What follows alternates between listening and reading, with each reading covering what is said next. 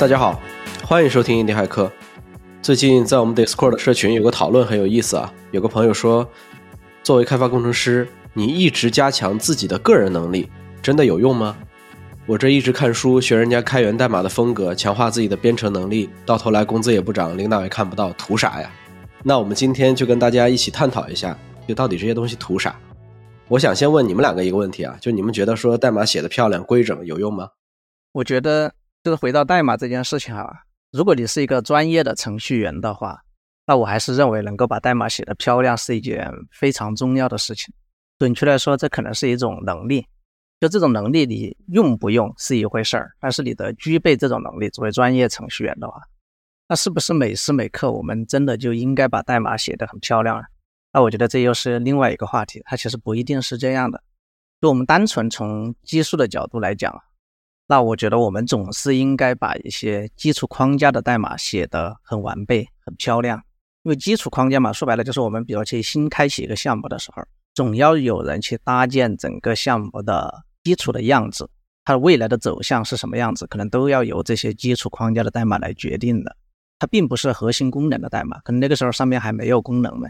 因为这些代码它就是就是会奠定整个项目的走向嘛，你未来会发展成什么样子，你想跟它迭代成什么样子，可能都会由刚开始这些代码来决定的。所以这些代码其实我觉得是非常非常重要的一件事情。举个例子啊，像我们经常可能去做一些项目的时候，那我们可能希望要能去支持很好的模块化开发，或者支持很好的插件化开发。那未来甚至还能由第三方或者用户自己来提供一些插件化这样的一些形式。那这种情况的话，单个插件的那个内容长什么样子其实不重要，但是呢，你能不能把你的整个大框架写得很好，让它能够支持插件的开发和运行的整个规则？在一刚开始，你都把这个基础给奠定下来，我觉得这是一件很重要的事情。就这件事情做不好的话，那你后续可能就需要投入很多很多的成本去解决你整个的技术债务问题。其实大家可以想象一下，如果我的整个插件化的整个框架或运行机制设计的不好的话，那在未来如果你要去翻新这件事情，那你可能涉及到，如果你的整个插件生态有很多了，那是不是大家都要跟着去更新？这就是一件特别痛的事情嘛。所以说，在基础的大框架之外，某个局部单点的一个代码模块反而不重要。我们只需要根据时间成本优先去追求快速完成就好了。对这些地方来说，我一直的观点就是，它能完成就比完美要重要的多。因为这些地方其实都是功能逻辑嘛。这个我们刚才说的是纯技术的角度，可以看得出来，有些地方对代码写的漂亮，其实还是一件很重要的事情。但是我们如果抛开纯技术来讨论，我们回到真实世界的编程里面来看待的话，其实你又会发现编程又分很多很多的种类嘛。不是说所有的编程都是一个样子的。那有的人在做基础软件的编程，有的有又在做应用类的产品的编程。基础软件，比如就是怎么做数据库的呀，等等，做底层的很多很多的一些，比如说甚至是在交换机啊那些上面做一些程序的。那应用产品就很多了嘛，我们天天使用的这些互联网应用的产品，那还有很多是在独立开发者。在做自己喜欢的 app，对吧？我今天看到想做一个时钟，或者说想做一个记账的那些，也是独立开发者这种场景在做的东西。那还有很多都是在写代码，只是为了解决自己的一个需求。比如像最近马斯克为什么要封掉 Twitter 的那个限流？那他的理由不就是有很多人今天就在抓起 Twitter 上的一些数据嘛，拿来做一些自己的事情，不管是在去训练 AI 也好，还是说做一些自己的小玩意儿。我觉得这些东西都叫编程，但是呢，他们这些编程的目的又完全不一样，场景也完全不一样。所以显然，不同的场景对代码的这个漂亮程度的要求又是不一样的。对，所以说我们讨论这个问题，更多的要回到这样的一个定位上来讨论：你编程的目的究竟是在做什么？代码写的漂亮有不有用？这件事情真的是要看一下。比如我们作为在公司里面工作的，那我们真的要看一下自己处于一个什么样的团队。你们的团队在做一件什么样的事情？这个东西是非常重要的。那刚好最近哈，其实我自己有一个特别大的感触，就是我觉得今天的很多的编程，可能它意义上并不叫真正的编程，只能叫在解决问题。然而，真正的编程，我觉得可能是越来越少的，只会保留在一些就是越来越少的少数的领域当中呢。那什么意思呢？就是你看我们今天可能有时候要去做一个东西，特别是印第骇客这种独立开发者，可能就是只需要写一段代码，去哪儿抓一点数据，然后自己再写一个脚本，甚至把它处理一下，可能最终整个事情它就乱起来了，它就跑起来，甚至可能我就写一个非常小的脚本，调一个 API，就把这个问题给解决了。就这种，其实在我今天的眼里，它不叫编程了。我觉得这种真的就只是要解决问题，解决一个身边的。实际的一个小小的需求，但是那些真正的编程，那我觉得还是可能在一些比较硬核的少数的场景，比如有些在做数据库的内核，有些在做编程语言，是吧？要去做编译器，那里面可能有很多很多，真的是今天 Chat GPT 还很难帮你去完成的地方，它可能需要非常懂硬件，是吧？那些做操作系统的可能就是要很懂硬件，那样的编程今天确实在变得越来越少。比如说，你看我们今天编程。很少再去关心内存是不是对齐的，我是不是对 CPU 的 cache 友好啊？这些对于今天做应用层的也好，这些是不是独立开发者几乎不会去关心这些问题。但是如果你是做非常硬核的一些底层的一些代码，那你肯定要去关心。所以说我今天几乎把编程觉得说，我们究竟是为了解决问题，还是说你真的就是要去一行一行的代码去把那个代码写得非常非常的好？好，然后因为我们聊到代码是否要写好嘛。这件事儿嘛，是吧？那其实让我想起一个故事，我觉得这个故事也是挺有意思的。我是很多年以前哈，在阿里的时候，然后我的主管给我讲了一件事儿。当时其实我们讲这个事儿也是在嘲笑代码写好有没有用这件事儿。是我的主管给我讲的他的前一家公司，应该是在金山软件。然后那家公司里面有一个人，因为那个金山软件都是写 C 加加为主的嘛。然后他们到年会的时候要做一个年会的抽奖程序。这个我相信在每家公司可能都会有一个这种小程序，但是他们做这个年会的抽奖程序就安排了一个哥们儿去做。那个哥们儿，我我不能说名字哈，这个哥们儿也是现在业界的大佬了。然后 他就用 C 加加，本来大家都说用个写脚本写一写就可以了，这个东西就可以 run 起来了，因为一个抽奖程序。实在是很简单嘛，对吧？把大家的人名搞个一个 Excel 弄进去，写个脚本，随便选一选不就完事儿了嘛，对吧？他说不行，他说这个事情我必须要认真对待。然后他就用用 C 加加写了几千行代码。然后我主管给我讲的是呢，这个程序写的非常的漂亮。他确实，你去看那个代码写的很好很好。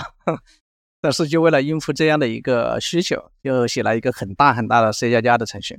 这就只是一个故事哈，我们不评价就是这种。它是好还是坏？就是因为可能有些人他他的乐趣就在这儿，不是 其他的什么目的。对，其实你说的这个，对我自己来说啊，我觉得把代码写好看是有用的。最大用处是啥呢？就是就是我自己开心啊，我自己觉得爽。就你看啊，IDE 打开，对吧？整个工具没有一个 warning，没有一处黄色波浪线，所有地方都整整齐齐，统一风格，该换行换行，该缩进缩进啊，抽象合理，就是自认为合理。然后呢，文件分拆明确，你看着就很舒服。其实我也做过抽奖程序来着，我还记得那个。不过我不至于就说我要 C C 加加写啊，我当时是用 Node.js 写的。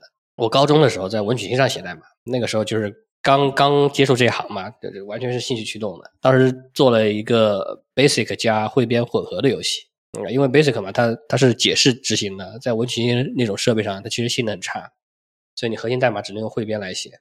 然后发到论坛上，有个人的评价是。游戏不错啊，代码非常不错。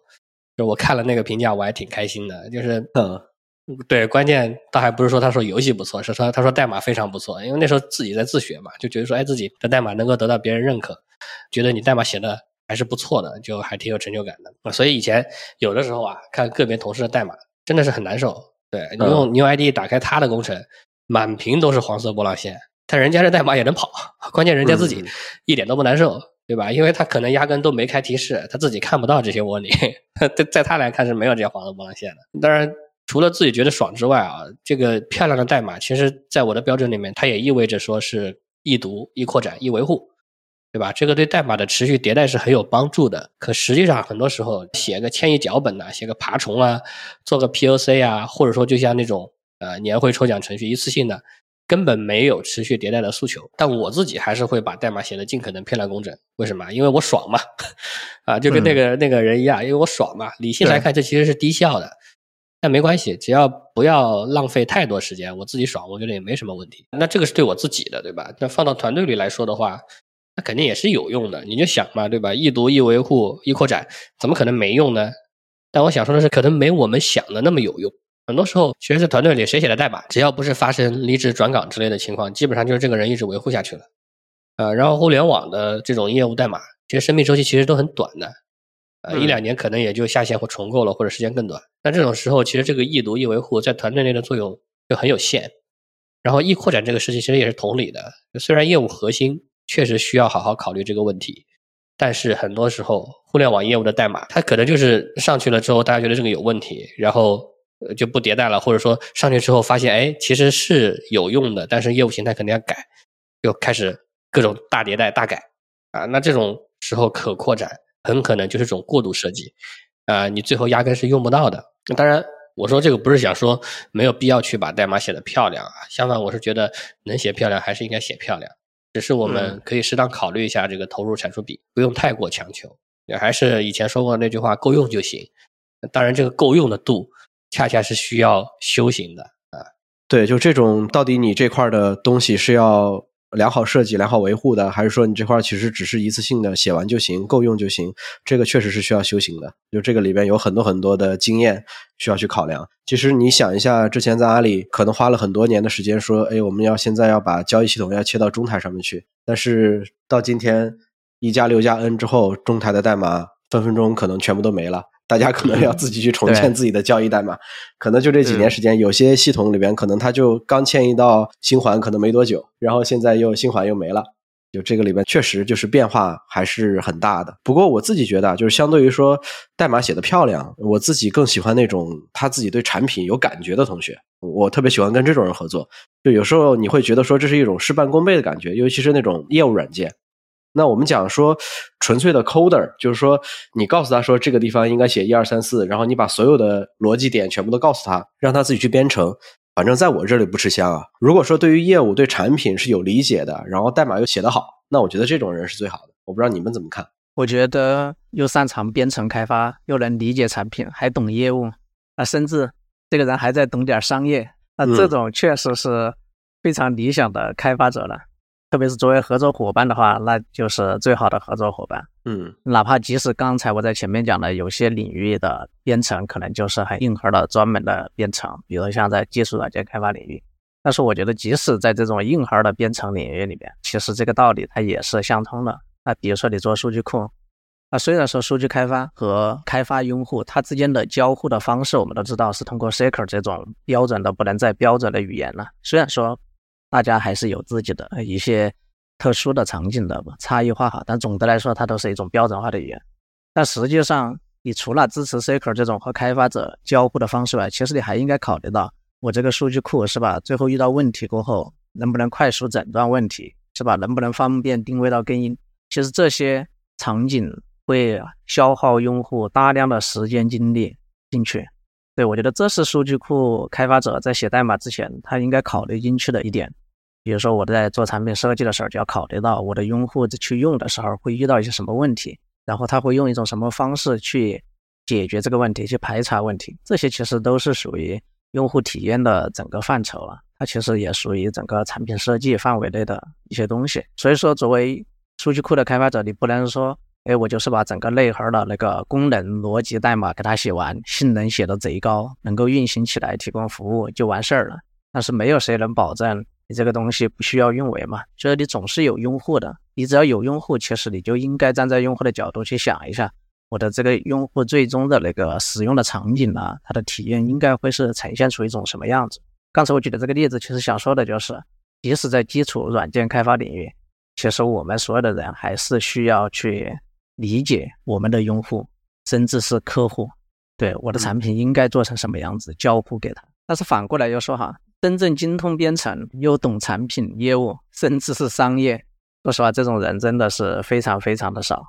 对，毕竟一个人的精力真的是很有限的。那特别是在基础软件领域，那你可能光是在开发这件事情、技术的深研这件事情上，你就需要消耗很多很多的时间成本进去，你需要日积月累的去钻研一些东西，可能有更多的时间，你可能就要去读一些提研、读一些前沿的 paper 啦之类的。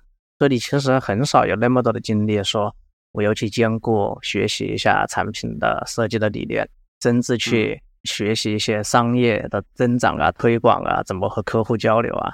等等，这些其实都要消耗很多很多的时间的精力的。所以说，在这样的一些团队里面哈，那我觉得你如果是一个拥有深厚的编程功底的人，你就是具备那种能力，能去解决那种最核心小部分问题的人，想去做一个这样的人，我觉得也是非常好的。所以说，你是不是能够纯粹的编程，纯粹的做技术钻研，那其实还是要看你自己所处于一个什么样的产品团队。所以说，我觉得对每个人来说。先弄清楚自己处于一个什么样的团队，这个团队需要什么样的人才，这件事情其实是非常重要的一件事儿。当然，这个对团队的管理者来说也是一件很重要的事情。任何一个团队，我觉得最好的就是多元化的团队。所谓的多元化，就是这个团队里面有不同的人。如果一个团队只有同一种人的话，有同一类人啊，他们的认知是一样的，然后他们的眼界是一样的，他们的整个背景经历都是一样的。其实肯定会少看到很多的东西，包括对我们自己来讲也是，就是说肯定会少看到一些东西吧，有可能就会错过一些更重要的一些东西的存在。你说到这个，其实让我想起来之前，是我们的 Discord 社区里面有个朋友，他在投简历，然后呢，他就想找人帮忙看看他自己的这个简历，我就帮他看了一下啊。那看下来的其中一个感觉就是，他的简历里面基本上是没有表达出自己对业务啊、产品啊。包括团队的思考，然后以及自己完成的这些工作啊，对这部分产生的价值。很多程序员朋友其实写简历，哪怕是工作好多年的朋友，这个简历写出来，其实就是堆砌了一堆技术点和做的事情。怎么说呢？就是大家简历都一样，你想找亮点都找不太出来那种。反正技术就是这些嘛。但是举个例子来说，比如说你在某个系统里面做了个扩展性设计，我觉得这个不能算是成绩，就是你在简历里面你要体现出你的成绩嘛。但如果你能说一下说这个业务背景。对吧？为什么需要这个扩展性设计？然后呢，这个扩展性设计落地之后，如何加速了业务迭代？这个就算成绩。其实事情是一件事儿啊，但是，嗯，对我这个筛简历的人来说，我看到你后面这种写法，我就能够感知到说，哎，你这个候选人是有这方面思考的。对，那我们知道，软件开发有个环节是需求评审嘛，在这个刚刚讲的这个纯粹的 coder 啊，加个引号，就纯粹的 coder 这里，这个环节可能。它不叫评审，它叫需求输入，对吧？就是你 你告诉我怎么样，我就怎么做。对对对，这类同学来说，就是他顶多表达一下说，哎，这个没法做，我说这个不好做。但对为什么要做啊，是不是有更好的方法来做，基本上是不太会发表意见的。嗯，当然，这个自己能对业务产品有理解啊，并且进行有价值的输出，这件事儿本身也是挺困难的，对吧？他不是想做就能做到的。如果不是。持续的有在思考和在关注，那仅仅是需求评审的时候临时开动一下小脑瓜，基本上脑袋也是一片空白。就这个事儿也是靠积累的，不仅是这些思考需要持续去积累来串联成网，然后对于业务、对于产品、对于商业价值的这个思考，这个行为本身也是需要持续去做来变成你的习惯的。呃，因为实际上业务、产品对这些东西的理解，才是我们试图去构建的这个软件的本质。嗯，代码设计和编写只是实现这个本质的工具和途径。那如果我们放到 Indie Hacker 这个我们频道的主题下来看的话，对吧？当你只有自己一个人的时候，显然仅仅会写代码是没有用的啊！你需要那个决定性的一，就是我们对业务产品啊、对商业的理解，来得到十，得到一百啊！否则你只是有一堆零是没有用的。再回到团队这个语境里来说，如果我们把团队看作是一个人的话，这个人有多少比例？在思考他在做的软件的本质就很重要。我们之前的节目其实有聊到 Netflix，对吧？他说只招成年人啊，我觉得这个成年人的定义里面其实也包含这个叫什么呢？叫我知道自己在做什么以及为什么要做。对，嗯，没错，嗯，其实刚才讲到需求评审这块儿，就我见到过太多的产品，当初在设计的时候，因为产品经理也不是万能的嘛，在设计的时候，其实那个产品就是有缺陷的。然后在整个需求评审的过程里面，没有任何一个人去思考、去想，然后大家只是被动的去接受需求，接受完之后，这个产品做出来了，发现这个产品完全不对，就客户可能根本就用不了。我们传统的公司里面，不管是互联网公司还是传统的软件公司，很多时候在那个需求评审其实是没用的。那这个里面，其实刚才我们讨论的是活儿好不好的问题嘛？其实我们看这位同学还有一个疑问，叫领导也看不到。那我想问一下，就是你们知道之前团队里边谁的代码写的比较好吗？呃，我先讲一下吧。带人的话，我可能从阿里的时候就带比较少的人吧。那个时候人可能就几个人，五六个人，带着几个人一起做一件很小的事情，然后到后面即使到创业了过后，刚开始也带的人比较少嘛，所以一路来看的话，就是当我带的人比较少的时候，还是会非常去关注代码这件事情的，因为那个人少嘛，其实自己还是会有很多的精力参与进去写写代码，就会知道哪一部分代码还可以，哪部分不太行。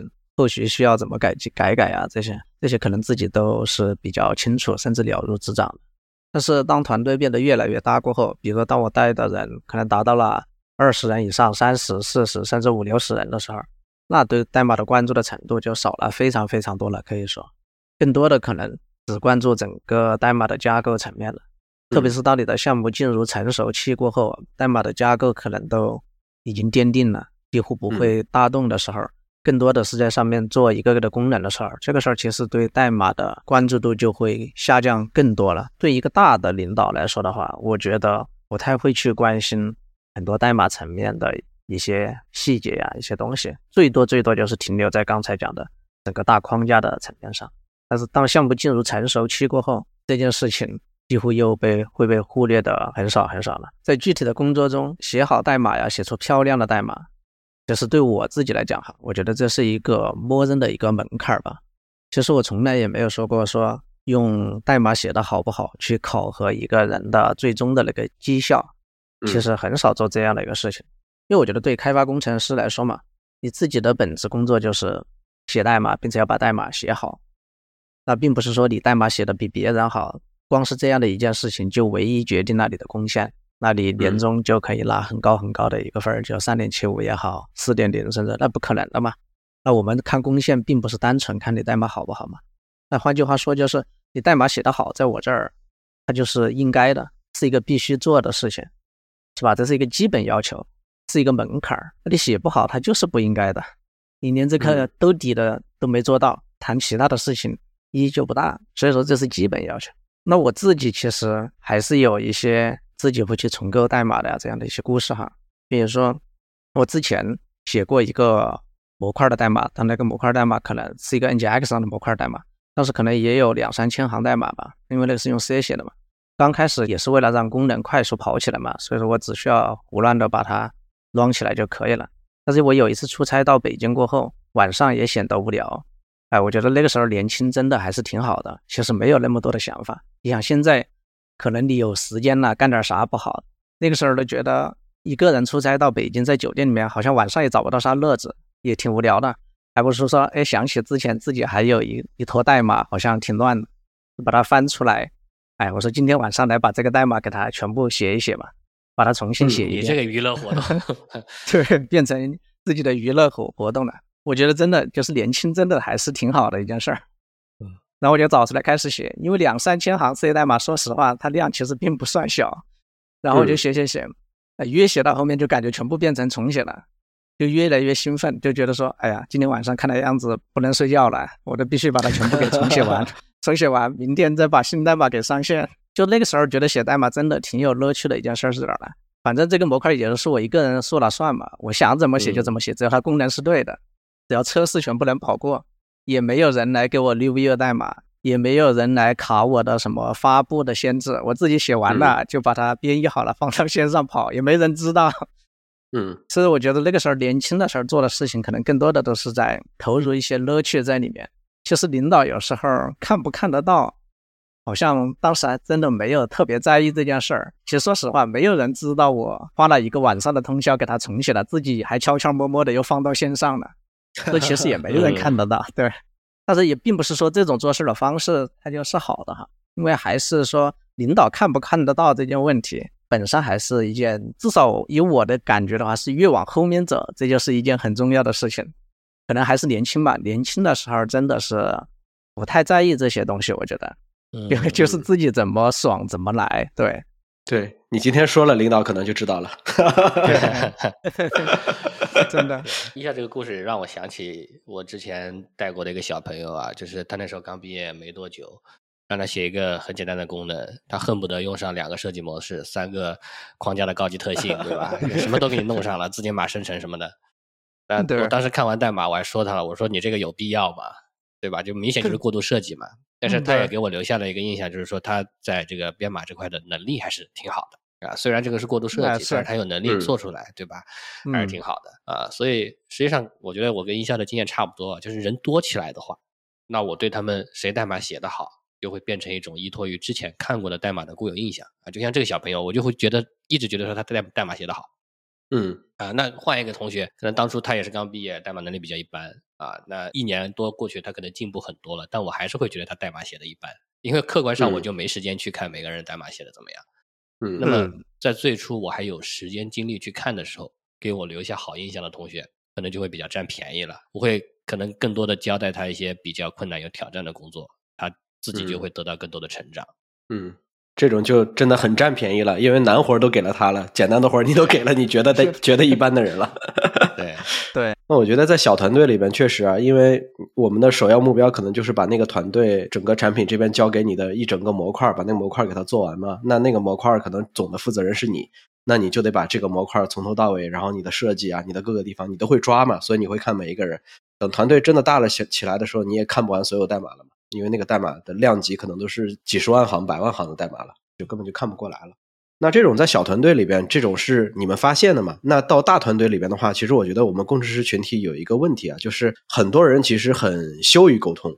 我总觉得说我做了这个了，老板一定能看到，但实际上我们刚才也聊了，老板可能看不到，老板只是凭印象说你以前在我这儿印象挺好的，然后我就给你分配难活，对吧？但其实另一个同学已经进步很多了，那就这个就情况就是真的就不一定了。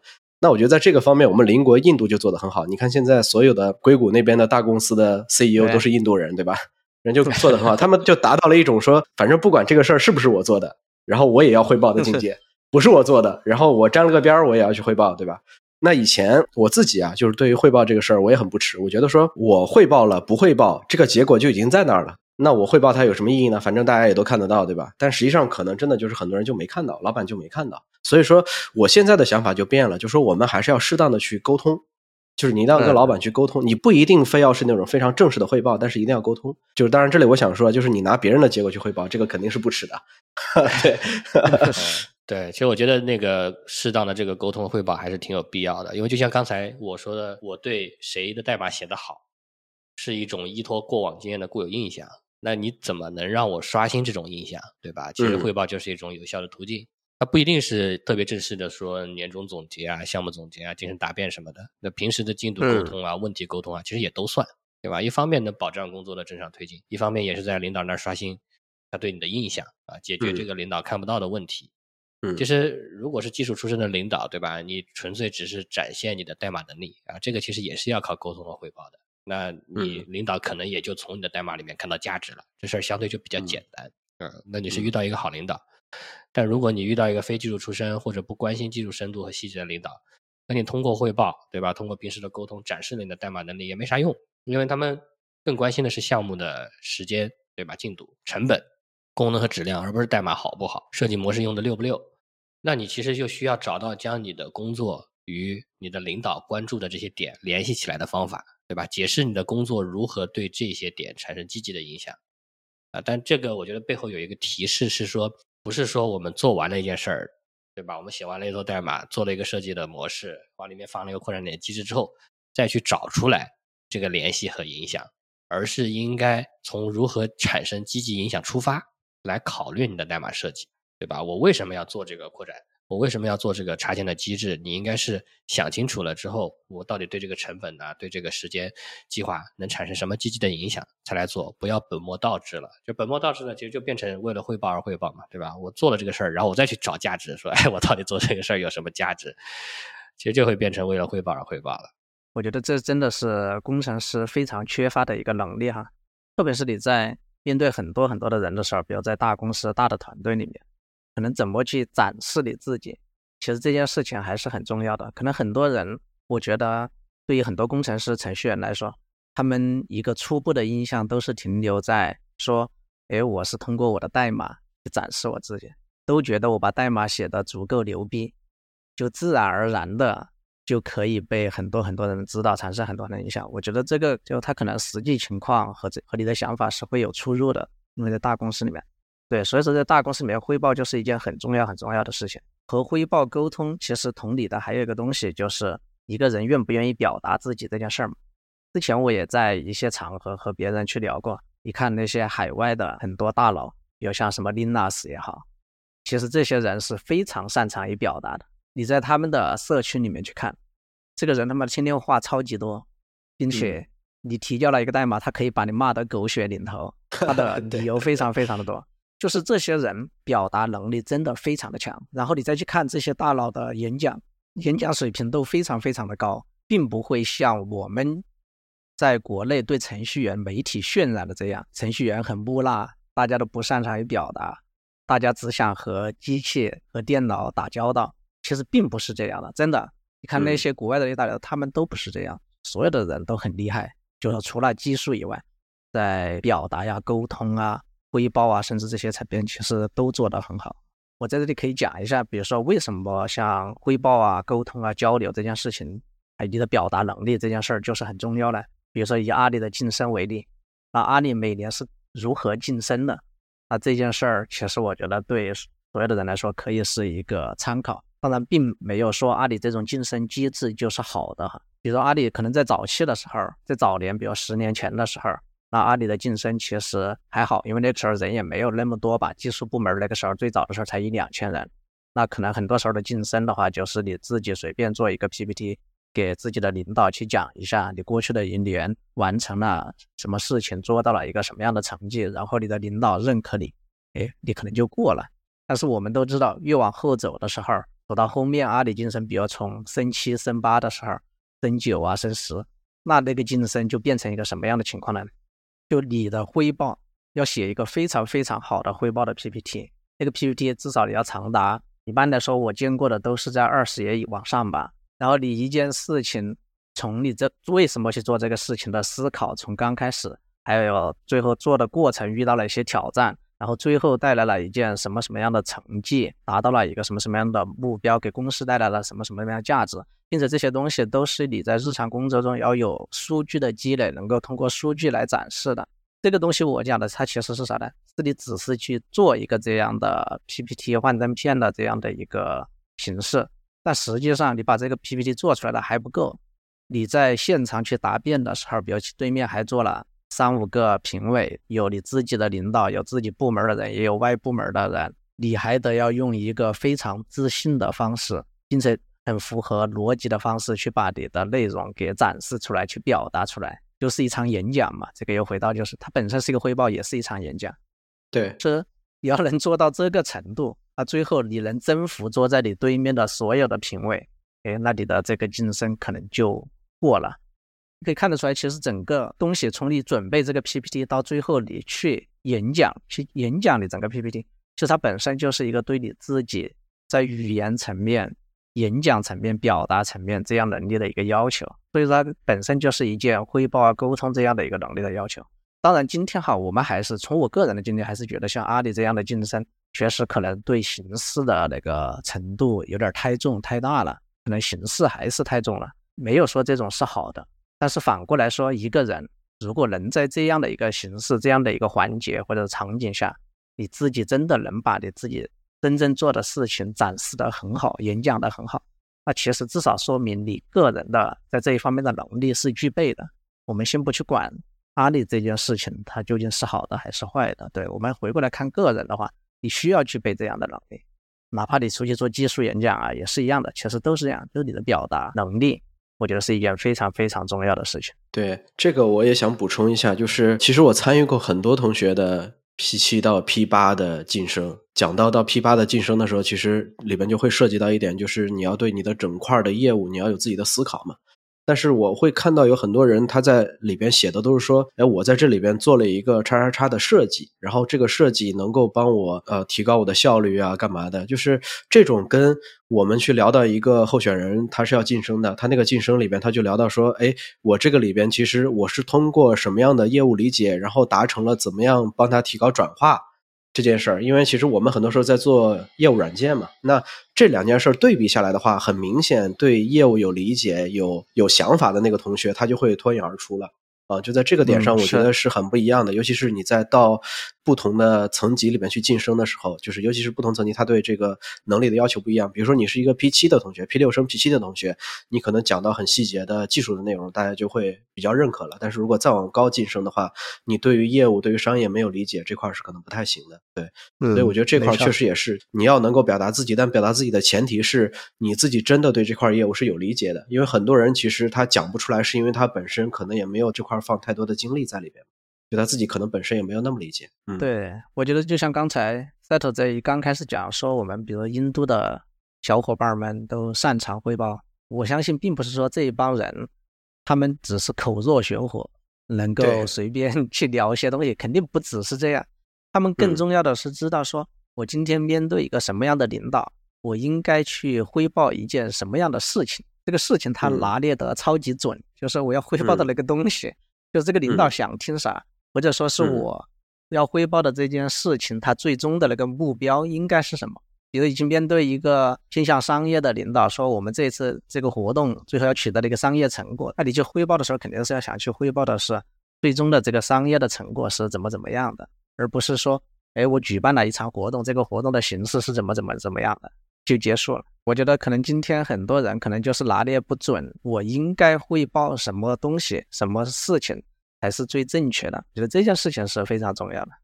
嗯，对，我觉得相对应的就是我们知道有一个名词叫向上沟通嘛，其实汇报就是一种向上沟通嘛。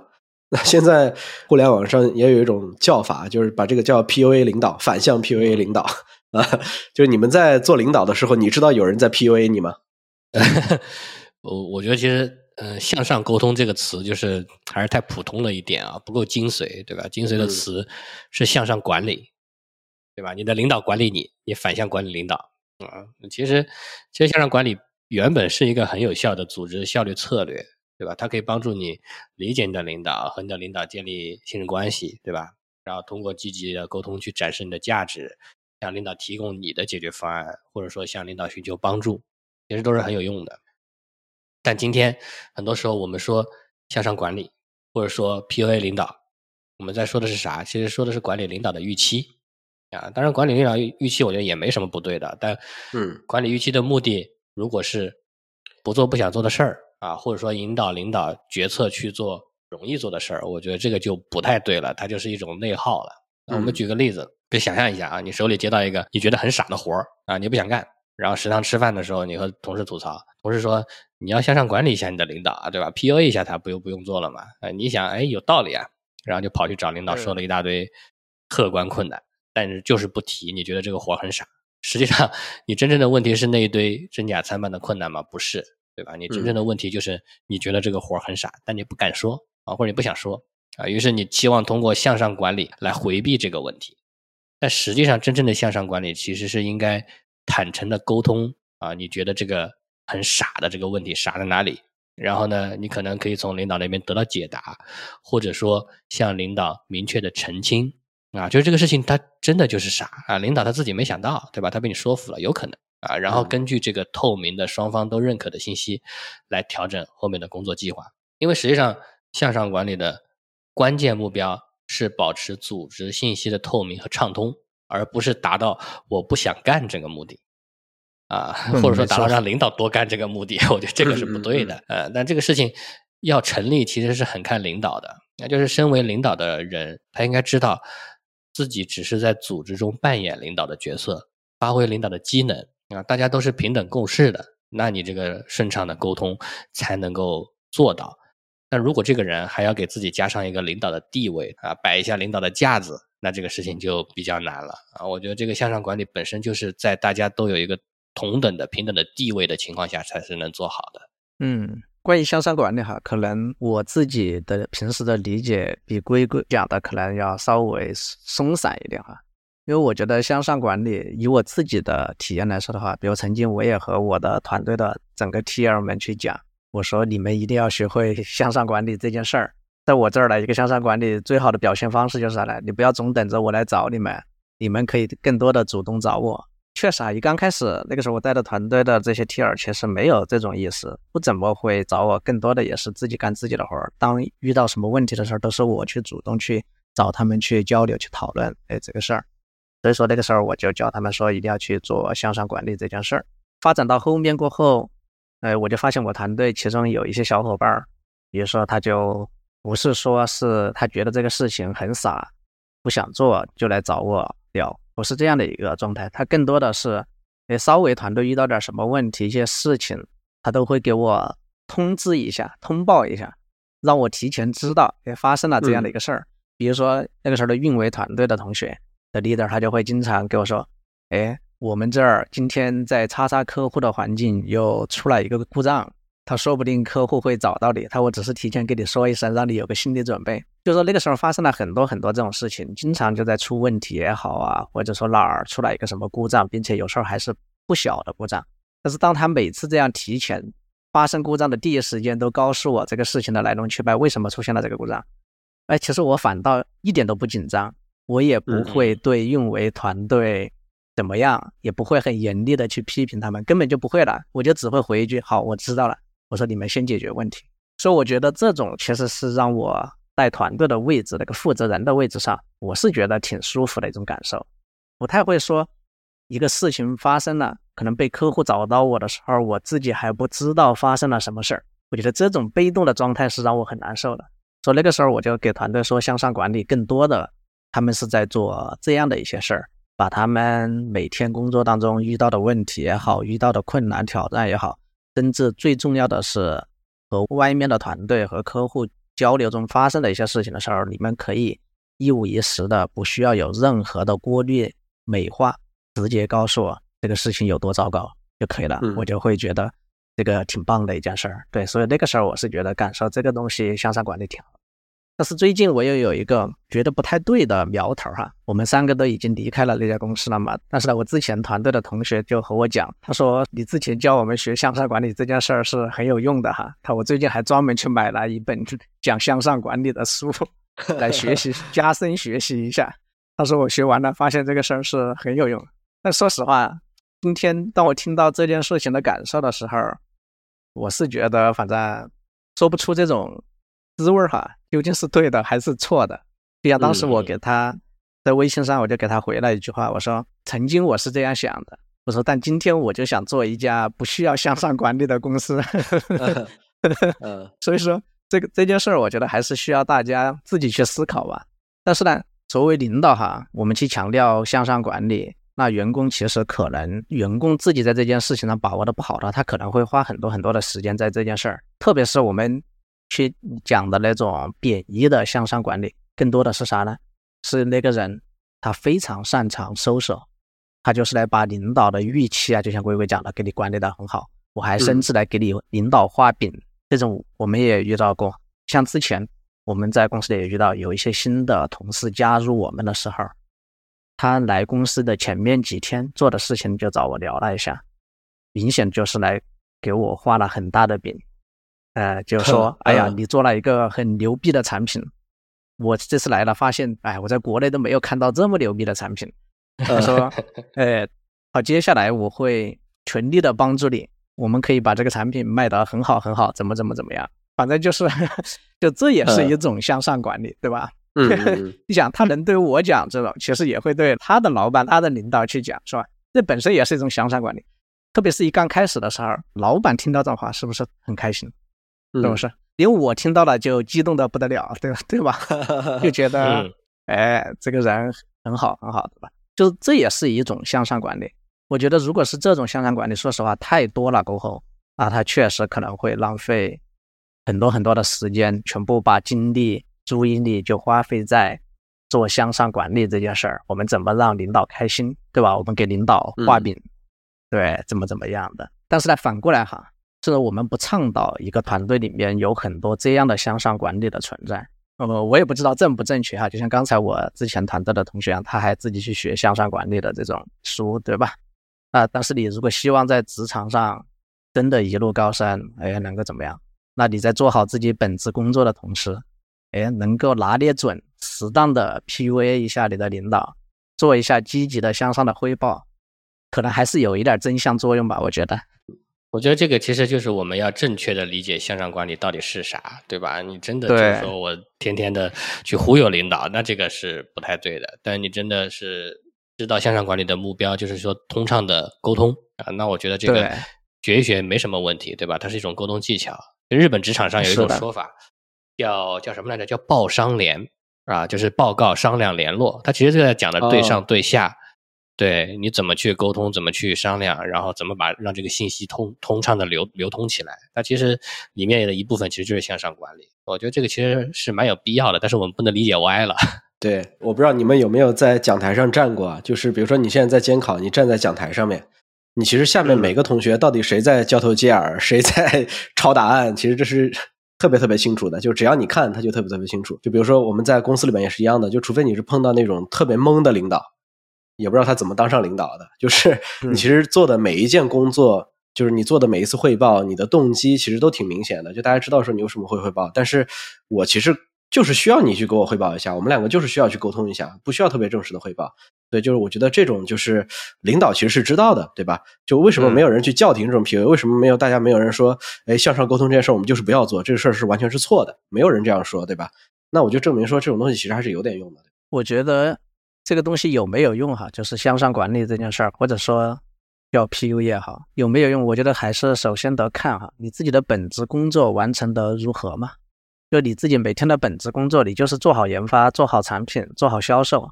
那你把你这件事情完成的很好的情况下，并且完成的足够优秀，哎、你再适当的配合，哎，我和领导的这种交流，哎，能对领导做一些向上的管理，不管是预期的嗯管理也好，还是偶尔给他打一剂那种强心针，我觉得这嗯种东西肯定都是非常有用的，都是如虎添翼的效果。对，嗯但是反过来讲的话，那你总是给领导画饼，就像我刚才讲的，可能哈，你总是讲一些大话，说我能怎么怎么怎么样，那领导可能刚开始肯定会觉得可能真的是就挺喜欢的，因为所有的要知道，所有的领导都喜欢下属给我一个很大的承诺，这个是肯定的。嗯嗯嗯对，所有当老板的人都喜欢你给我承诺，不用给我找借口，这个我相信是肯定。但是你承诺了，你都能做得到，我觉得这件事儿是至关重要的。如果你一来二去给领导画饼，领导也吃不到你的饼，那我相信他迟早肯定都会转变对你的想法，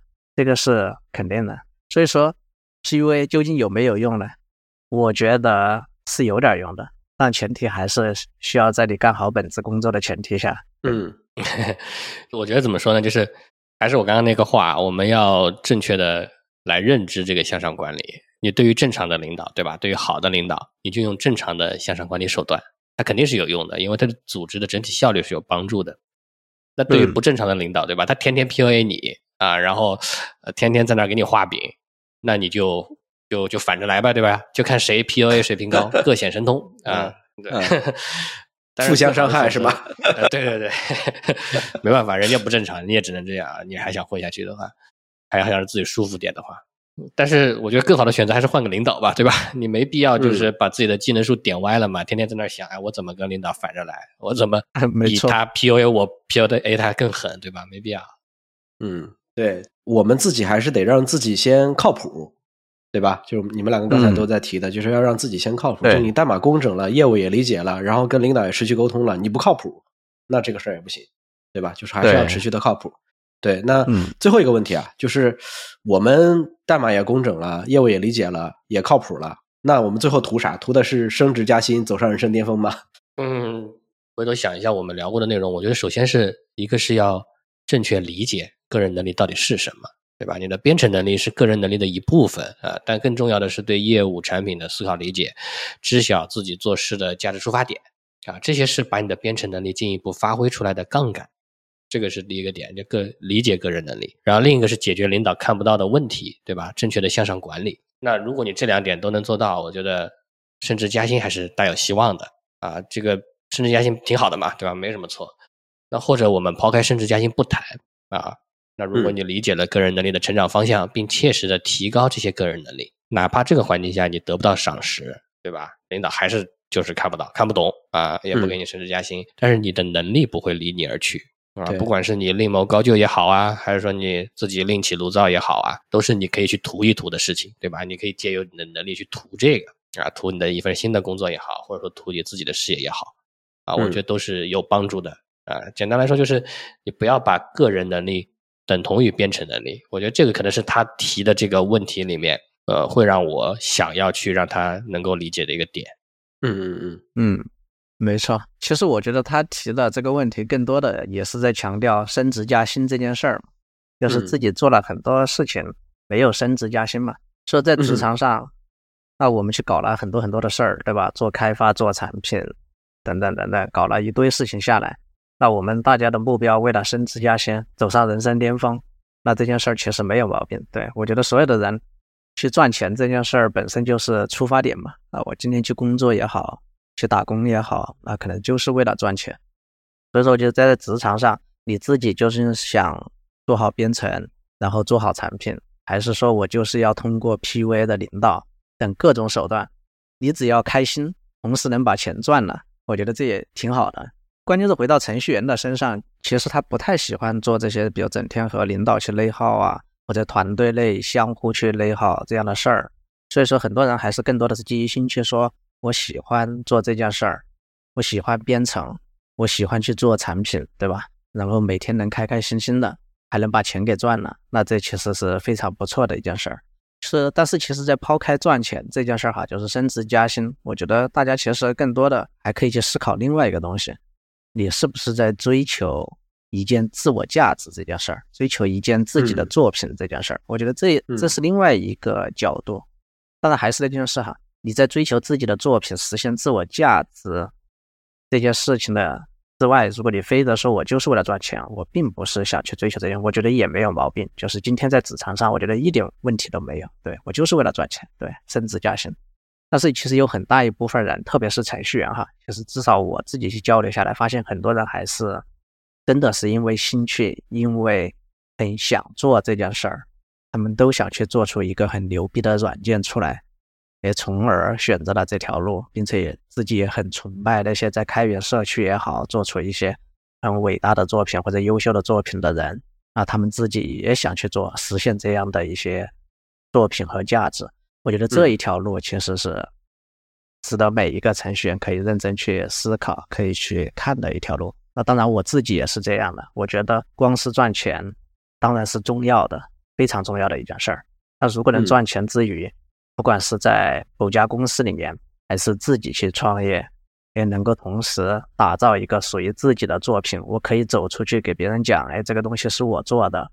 但作品嘛，有可能是一个软件作品，你也有可能是打造了一家公司，可以称得上是作品，都是一样的。你可以非常自豪的去给别人介绍这件事儿。我觉得这就是一件对我来说哈，我觉得这也是一件非常非常重要的事情。嗯。确实，我们得知道自己在这个阶段到底要的是什么。就是如果你要的是升职加薪，那么你就得会工作，对吧？你就得让自己变得靠谱起来。呃，如果你自己这个阶段是创业，你自己要做印第骇客，对吧？那你就得让自己全能起来，该会的、不该会的，你都得会一点。那我觉得图啥？我觉得刚才一笑讲的很好，就很多人在图的其实就是自我实现。对吧？我的终极目标就是自我实现。我有我有一件作品，然后大家都能够使用我的作品，很愉悦，很高兴，对吧？然后我的作品是有一定传播度的，那这个事儿就很好了。我觉得很多人最终啊图的就是精神满足。你说钱不重要吗？钱当然很重要了。那我觉得钱赚到一定的额度就够了。但是你的精神层面的满足现在是不够的，对吧？还是得有自己的作品去满足自己的那点精神。好的，那本期节目就到这儿吧，感谢大家收听。如果大家对于这个话题还有其他想讨论的，也欢迎加入我们 Discord 的社群，跟我们一起。好的，OK，那大家再见。好，拜拜，再见。